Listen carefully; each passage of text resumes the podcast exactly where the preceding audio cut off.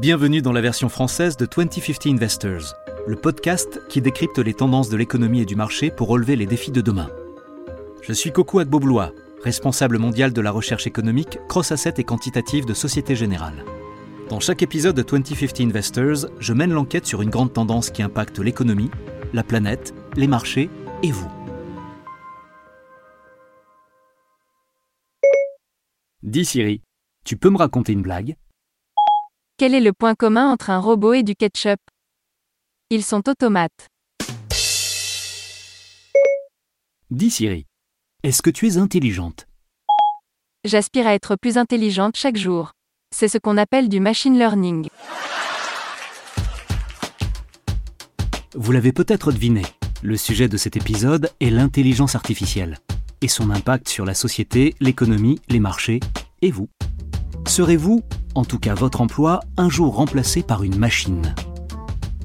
Je vois deux scénarios possibles pour 2050. Le premier est une utopie et le second, une dystopie. Dans le premier monde utopique, l'IA nous a libérés du besoin de travailler. On a tous un revenu de base qui nous permet de profiter de la vie. Adieu le métro boulot dodo, plus de patron, on passe notre temps à faire ce qu'on veut, ce qu'on aime. Bref, c'est le paradis. Longue vie et prospérité, comme dirait Spock de Star Trek. Dans le deuxième monde dystopique, on ne travaille pas non plus. Mais c'est nettement moins sympa. L'IA nous a simplement tous mis au chômage. Enfin presque tous. Seuls quelques privilégiés peuvent travailler et ils s'accaparent toutes les richesses grâce à la productivité délirante permise par les machines intelligentes. Le chômage structurel, la pauvreté et les inégalités montent en flèche. Mais la vraie question ici, c'est le travail. Est-ce que c'est juste un moyen de payer ses factures? Un moyen de mettre des sous de côté pour pouvoir aspirer un jour à une retraite? Ou bien est-ce qu'il sert un autre objectif, plus noble, comme par exemple celui d'assurer la distribution des richesses et donc de garantir les fondements même de nos sociétés démocratiques et de leur économie Démarrons notre enquête. C'est un sujet très important. On peut le dire, c'est une méga tendance. Et vu les progrès fulgurants de cette technologie, oui, elle aura un impact profond sur la société. On peut comparer l'intelligence artificielle à l'apprivoisement du feu par notre ancêtre Homo erectus au début de l'âge de pierre, il y a un million et demi d'années. Ou au début de l'agriculture, il y a dix mille ans, quand les humains ont commencé à domestiquer les plantes et les animaux. Ou encore à la révolution industrielle du 19e siècle, avec l'introduction des combustibles fossiles qui ont permis l'avènement de moteurs puissants à combustion interne. Alors pourquoi là, aujourd'hui, c'est différent? Eh bien, parce que cette fois, on ne parle pas de déléguer uniquement nos capacités physiques à des machines pour qu'elles fassent notre travail plus rapidement. Cette fois, on parle carrément d'externaliser et d'industrialiser notre capacité de réflexion. Et ça fait un peu peur. C'est vrai, on doit déjà faire face à la crise du changement climatique. C'est une épée de Damoclès qui plane sur la tête de l'humanité. Je vous rappelle que l'enjeu, c'est quand même d'éviter de mourir bouilli comme une vulgaire grenouille, comme on l'a vu en détail dans l'épisode La grenouille et le changement climatique. Mais maintenant, en plus, l'humanité doit aussi s'inquiéter de sa propre création, une intelligence artificielle qui détruirait notre mode de vie pour nous remplacer. Un Frankenstein 2.0. J'aurais tellement aimé passer un petit coup de fil à Mary Shelley qui a écrit Frankenstein pour lui demander ce qu'elle en pense. Après, qui sait? Peut-être que les machines intelligentes pourraient justement faire partie de la solution au changement climatique? C'est vrai qu'elles ont quelques atouts. Elles sont plus susceptibles de survivre à des conditions météorologiques extrêmes que nous. Et elles pourraient, pourquoi pas, trouver un moyen de contrôler l'énergie de la fusion nucléaire. Mais je m'égare. Revenons à notre enquête. Et on va commencer par les bases. Ah oui, ne soyez pas surpris. Sujet du jour oblige, dans cet épisode, au lieu d'utiliser mon clavier, je vais poser mes questions directement à mon assistante IA personnelle, mon amie Siri. Bonjour Coco. Attention, je n'ai rien du tout contre Alexa, mais Siri, c'était ma toute première IA, alors elle a la priorité. Bon, j'avoue, j'aurais bien aimé avoir Jarvis, le système plutôt très intelligent de Tony Stark dans Iron Man. Je n'invente rien. Jarvis en anglais, c'est l'acronyme de Just a Rather Very Intelligent System. Mais bon, il était un peu trop cher. De toute façon, Siri fera très bien l'affaire. Allez Siri, au boulot. Dis Siri, c'est quoi l'intelligence artificielle? Voici quelques informations. L'intelligence artificielle est l'intelligence démontrée par les machines par opposition à l'intelligence innée des humains ou des animaux. C'est la capacité des machines ou des ordinateurs à effectuer des tâches qui sont généralement effectuées par des personnes. Par exemple, la capacité d'apprendre, de prendre des décisions et de résoudre des problèmes. Mais au fait, une question qu'on se pose tous. La technologie Siri, comment ça marche? En fait, dès qu'elle reçoit votre demande, elle enregistre les fréquences et les ondes sonores de votre voix, puis elle les traduit en code. Ensuite, elle décompose ce code pour en identifier les schémas, les expressions et les mots-clés. C'est franchement impressionnant. Alors, pourquoi l'intelligence humaine est si spéciale par rapport à celle des animaux par exemple? C'est parce que nous, on est capable de penser. Et surtout parce qu'on a conscience de cette capacité. Bon, bien sûr, il y a des exceptions. Après 50 pina colada, ça ne marche plus. On connaît tous la citation de René Descartes, extraite de son discours sur la méthode, écrit en 1637. Cogito ergo sum. Je pense donc je suis. La version complète c'est Dubito ergo cogito ergo sum. Je doute, donc je pense, donc je suis. Aujourd'hui, les machines ne peuvent pas penser. Elles ne peuvent pas douter d'elles-mêmes. Elles n'ont pas besoin d'aller voir un psy. Mais si elles le pouvaient, que se passerait-il? Eh bien en fait, ça pourrait être assez catastrophique. C'est en tout cas ce que nous dit un article publié sur le site de la BBC intitulé Stephen Hawking prévient que l'intelligence artificielle pourrait mettre fin à l'humanité. Oui, pour le célèbre physicien, tous les efforts qu'on déploie en ce moment pour créer des machines intelligentes constituent une vraie menace pour notre existence même. C'est aussi l'avis d'Elon Musk. Pour lui, l'IA est même la plus grande menace existentielle. Je cite Les humains, qui sont limités par la lenteur du processus d'évolution biologique, ne seraient pas en mesure de rivaliser et seraient tout simplement remplacés. Ça me rappelle cette scène de Terminator 3, quand le programme Skynet développe une conscience. Il prend le contrôle de tout l'arsenal nucléaire militaire américain avec l'intention ferme de lancer une frappe nucléaire contre son ennemi juré, l'humanité. J'ai trouvé un article publié sur le site de Cisco au sujet de l'IA et de l'intelligence humaine. Cet article présente un rapport du centre McKinsey Global Institute, intitulé Exploiter l'automatisation pour un avenir qui fonctionne. Dans ce rapport, l'Institut suggère que 49% de l'activité professionnelle pourrait être supplantée par l'automatisation d'ici 2055. Un autre rapport, toujours du McKinsey Global Institute, intitulé L'analyse, l'IA et l'automatisation aujourd'hui et demain, compare la révolution de l'IA à la révolution industrielle. Et pendant la révolution industrielle, l'accomplissement de certaines tâches par des machines n'a pas tué le travail. Ça a tout simplement ouvert la voie et la création à de nouveaux métiers. Le rapport émet quelques réserves. Ils ne peuvent pas affirmer avec certitude que c'est ce qui va se produire. Mais tout de même, d'après leurs analyses, les humains seront toujours nécessaires sur le marché du travail. Ouf. Alors, quelles pourraient être les conséquences de l'IA sur la société, l'économie, les marchés financiers et vous? Avoir un emploi qualifié, c'est le moyen de gagner sa vie. Du moins pour la plupart d'entre nous. C'est le principe de la répartition des richesses. On passe plus de 10 ans sur les bancs de l'école pour apprendre des choses, mais aussi pour apprendre à penser et prendre des bonnes décisions. À force de répétition, si tout va bien, ça finit par rentrer on est prêt à être des membres productifs à part entière de la société.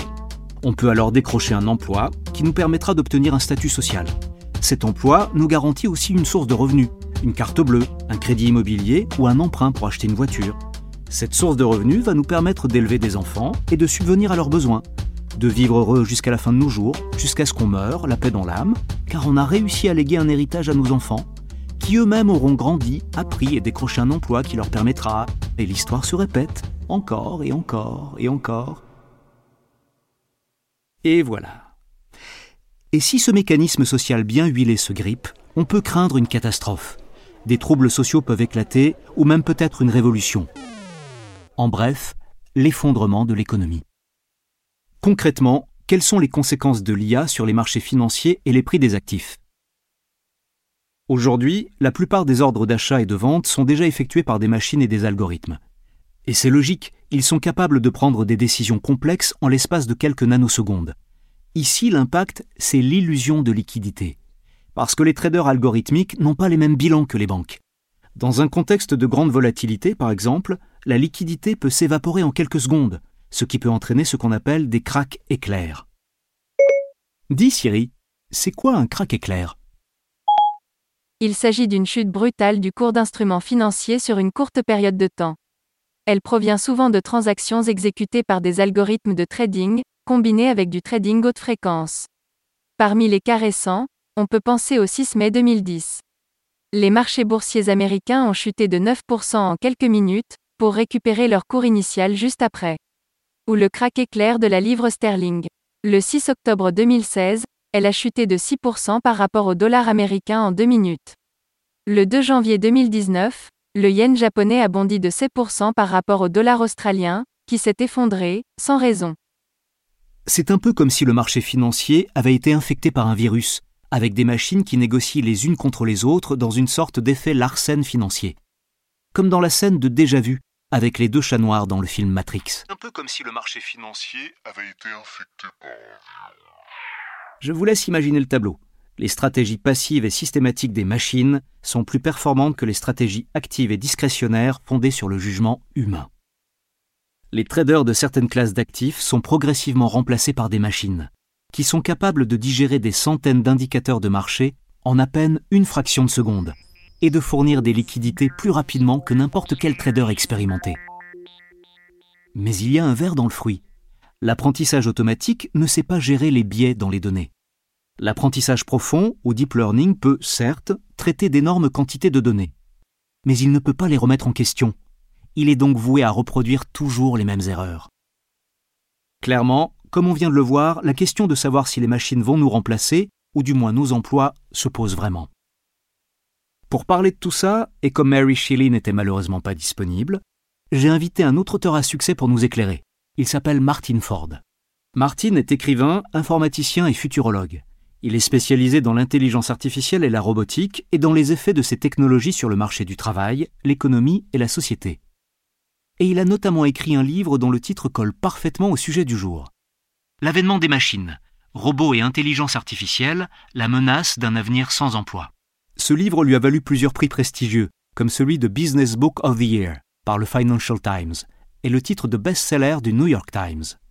Son nouveau livre, La règle des robots, comment l'intelligence artificielle va tout transformer, est déjà salué par la critique. Et enfin, les conférences TED qu'il a animées en 2017 sur l'impact de l'IA ont été visionnées plus de 3 millions de fois. Bonjour Martine, merci beaucoup de vous joindre à nous aujourd'hui. Merci à vous. Le remplacement des emplois par les machines et la technologie, ce n'est pas vraiment une crainte nouvelle. Alors pourquoi c'est différent cette fois? Vous avez tout à fait raison. C'est une crainte vieille de plusieurs siècles. Elle date au moins de la révolte des Ludites en Angleterre il y a 200 ans. Et depuis, c'est un sujet qui revient régulièrement sur le tapis. Jusqu'à présent, on s'est un peu inquiété pour rien. Les emplois sont toujours là. Mais je crois que nous arrivons à une époque, avec les technologies actuelles, où ça pourrait être différent. En fait, il y a deux différences majeures. La première, c'est qu'avec l'intelligence artificielle, on a des machines qui présentent des capacités vraiment cognitives. Dans les dix dernières années, on a assisté à des progrès assez fous à ce niveau-là. Leurs capacités sont à peine croyables. Et la deuxième différence, c'est que l'IA devient en fait une technologie systémique, une technologie à usage général. Elle ne va pas impacter un seul secteur de l'économie, elle sera partout. Pour moi, elle va se répandre un peu comme l'électricité. Je veux dire que chaque secteur, chaque corps de métier va être affecté par cette technologie qui est de fait amenée à remplacer la main-d'œuvre, parce qu'elle a la capacité de déplacer justement le travail humain. Et je pense que ça va arriver dans les 10-20 prochaines années. On verra déjà une grande différence. Et d'après vous, l'IA, ça sera une occasion pour nous de faire plus de choses? Un peu comme la révolution industrielle qui nous a permis d'avoir plus de temps libre, de partir en vacances et d'être plus productif Ou au contraire, est-ce qu'elle représente plutôt une menace pour la structure même de notre société? Eh bien, je pense que c'est les deux. L'IA est pleine de promesses. Les secteurs seront plus productifs. Cette technologie ouvre un champ de possibilités énorme. C'est pour ça que personnellement, je suis un grand partisan de l'intelligence artificielle. Je pense même qu'elle est indispensable pour relever les défis qui nous attendent. Voilà pour le positif. Mais elle recèle aussi des dangers et des risques très réels, en matière de répartition des richesses par exemple, parce que les gens dépendent de leurs emplois pour survivre, et aussi pour consommer. Et si ces emplois sont supprimés, ou s'ils sont déqualifiés, et qu'ils sont de moins en moins bien rémunérés, les revenus des ménages vont baisser. Pour moi, c'est l'un des risques majeurs de l'avènement de l'IA. Mais du coup, vous ne pensez pas que ça pourrait remettre en cause la démocratie et exacerber les inégalités? Si, tout à fait. Parce que oui, les emplois sont absolument essentiels au fonctionnement de notre économie, et aussi bien sûr à notre survie. Le travail, c'est la source principale de revenus qui permet aux gens de sortir et de consommer. Et vous le savez mieux que moi, le fonctionnement de l'économie repose beaucoup sur la demande. Si on supprime ce mécanisme, on ne voit pas trop comment on pourra avoir une économie dynamique. Donc, il y a ce risque économique majeur. Mais il y a aussi bien sûr un risque social. Sans un salaire correct, les familles ne pourront plus subvenir à leurs besoins. Ça entraînera une augmentation des inégalités qui pourrait donner lieu à des révoltes politiques et sociales. Il y a aussi le risque que la population ait peur et qu'elle cède aux sirènes de politiciens démagogues en les portant au pouvoir, comme c'est déjà arrivé par le passé. On doit absolument mettre en place des politiques pour éviter tout ça, pour garantir une bonne répartition des revenus malgré les changements à venir. Mais est-ce que ça ne poserait pas aussi un problème éthique? Je veux dire, comment les bénéficiaires de ce revenu de base vont pouvoir donner un sens à leur quotidien? Est-ce qu'on peut s'épanouir en vivant une vie faite uniquement de sport et de loisirs, par exemple? Oui, c'est vrai. Je pense même que c'est l'un des plus grands défis. Parce que oui, le travail, ce n'est pas qu'un salaire. Le salaire est un aspect fondamental du travail, bien sûr, mais un emploi, c'est aussi un moyen d'occuper notre temps, de nous challenger, et puis d'avoir une dignité, en fait. Quand on travaille, on a le sentiment qu'on apporte quelque chose à la société. Si le travail disparaît petit à petit, ou en tout cas devient moins accessible, il faudra lui trouver un bon substitut. Et pour les secteurs ou les métiers qui ne peuvent pas être remplacés par l'IA, par exemple ceux qui touchent à la créativité, à l'émotion, au rêve Bien sûr, je pense qu'il y a des catégories d'emplois qui ne seront pas affectées. En tout cas, pas dans un avenir prévisible. Je pense notamment à trois catégories. La première, c'est ce qu'on peut appeler les métiers qualifiés, comme les électriciens et les plombiers. Ils travaillent dans des environnements imprévisibles, où il y a tout un tas de problèmes complexes à résoudre. Les manipulations sont très précises. Dans un futur proche, un robot ne pourra jamais faire tout ça. C'est de la science-fiction pure. En tout cas, pour les dizaines d'années à venir. La deuxième catégorie, que vous avez citée, ce sont tous les métiers créatifs, qui impliquent de sortir des sentiers battus, de construire des choses vraiment nouvelles. Pour la plupart, ces emplois seront préservés. Après, la technologie de l'intelligence artificielle créative, justement, fait beaucoup de progrès. Je pense que pour la plupart des métiers créatifs, en fait, l'IA sera présente. Mais elle sera intégrée comme un outil qui va permettre d'améliorer les capacités. Elle ne pourra pas vraiment nous remplacer. Et la troisième catégorie, c'est celle des métiers qui mobilisent des talents relationnels un peu subtils, qui impliquent des interactions personnelles complexes, comme une infirmière par exemple, qui doit faire preuve d'empathie avec ses patients. Encore une fois, l'IA avance aussi dans ce domaine, mais on en est encore loin. Il faudra beaucoup de temps avant que les machines puissent tisser des liens vraiment personnels avec des humains. Ok. Et à votre avis, à quoi ressemblera le marché du travail ou la société en 2050 Vous pensez qu'on se dirige vers un monde où les humains seront, disons, améliorés, optimisés biologiquement, avec une technologie alimentée par l'IA Eh bien, pourquoi pas? Je vis dans la Silicon Valley et c'est vrai qu'ici, il y a beaucoup de gens qui le pensent. Le plus célèbre est peut-être Ray Kurzweil. Il est attaché au concept de singularité technologique, au fait qu'on va assister à un emballement de la croissance technologique dans les années à venir. Pour lui, quand ça se produira, il y aura une sorte de fusion entre l'intelligence artificielle des machines et celle des humains. Donc oui, c'est une possibilité. Un autre scénario possible, c'est que les machines vont tout simplement prendre les emplois des humains, et qu'une partie de la population se retrouvera sans travail. Et l'enjeu pour tous ces gens sera de trouver une activité productive. Mais bien sûr, il y a un risque réel qu'ils ne le fassent pas. Vous savez, que les gens se mettent à dealer de la drogue, ou à adopter des comportements criminels. Ou alors qu'ils deviennent accros à la réalité virtuelle, qui est aussi une technologie en plein essor. Donc, il y a un risque que certaines personnes s'évadent dans ce monde un peu fantasmé, et qu'ils finissent par se couper complètement du monde réel. Tout ça, ce sont des dangers réels qui pourraient se produire dans notre société dans les dizaines d'années à venir, à mesure que l'IA gagnera du terrain. Et c'est pour ça qu'on aura besoin d'encadrer, de réguler, il faut des politiques publiques efficaces pour éviter ces écueils et faire en sorte que ça fonctionne. Que les gens restent motivés et qu'ils trouvent des activités productives, qui ont du sens, malgré tous ces bouleversements majeurs dans la société, et dans la notion même de travail en fait. Ok, beaucoup de risques dont il faut se méfier donc. Mais pour finir, qu'en est-il des côtés positifs de l'IA Il y en a bien sûr. Oui, il y en a plein. En fait, je pense que l'intelligence artificielle va être tout simplement indispensable pour relever les défis qui nous attendent. Pourquoi? Parce qu'elle va améliorer notre créativité, notre capacité à innover. Par exemple, si on pense au changement climatique, pour lutter contre le changement climatique, on a besoin d'innover dans tous les domaines. Dans la production d'électricité, oui, mais pas seulement. On doit trouver de nouvelles façons de construire des bâtiments, de nouvelles façons de produire du ciment, de nouvelles façons de faire beaucoup de choses dans l'agriculture et dans plein d'autres domaines. Et dans tous ces domaines, on a besoin de nouvelles idées, de nouvelles innovations. Et je pense que l'intelligence artificielle va être un outil essentiel pour relever ce défi. C'est pour ça qu'on ne peut pas se permettre de nous en passer, ni même de trop la réglementer. Il ne faut pas freiner son développement, mais l'orienter. On en aura besoin, mais bien sûr, en prenant garde à tous les dangers inhérents à cette technologie. Très bien, c'est fascinant. On espère qu'on ne va pas finir comme les humains de Matrix, dans un monde dominé par les machines et avec pour seul et unique espoir qu'un Terminator vienne nous sauver. Merci encore Martine, c'était passionnant.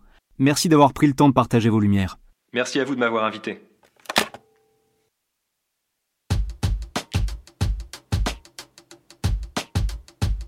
Mais ne nous avançons pas trop. Pour l'instant, la question n'est pas de savoir de quoi les machines seront capables, mais ce que nous, les êtres humains, sommes capables de faire avec les machines. Richard Hamming, le célèbre mathématicien qui a inventé le code binaire, nous offre un point de vue intéressant sur la question. Le vrai problème n'est pas de savoir qui de l'homme ou de la machine est le plus fort, mais ce qu'ils peuvent accomplir ensemble. Je vais laisser le mot de la fin à l'auteur américain Albert Hubbard, qui a écrit cette phrase géniale. Une machine peut faire le travail de 50 personnes ordinaires, mais elle ne peut pas faire le travail d'une seule personne extraordinaire.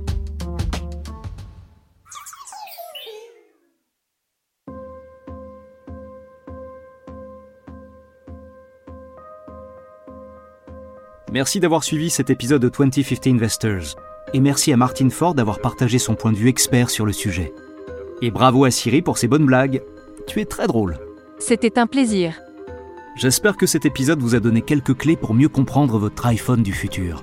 2050 Investors est disponible sur toutes les plateformes de podcast et de streaming. Si cet épisode vous a plu, mettez-nous plein d'étoiles sur Apple Podcast. Laissez des commentaires où vous voulez, abonnez-vous et surtout, parlez-en autour de vous. Rendez-vous au prochain épisode. La version originale de ce podcast est en anglais. Cet épisode a été enregistré par des comédiens. Ce podcast traite des marchés financiers mais ne recommande aucune décision d'investissement particulière. Si vous n'êtes pas sûr du bien fondé d'une décision d'investissement, veuillez consulter un professionnel.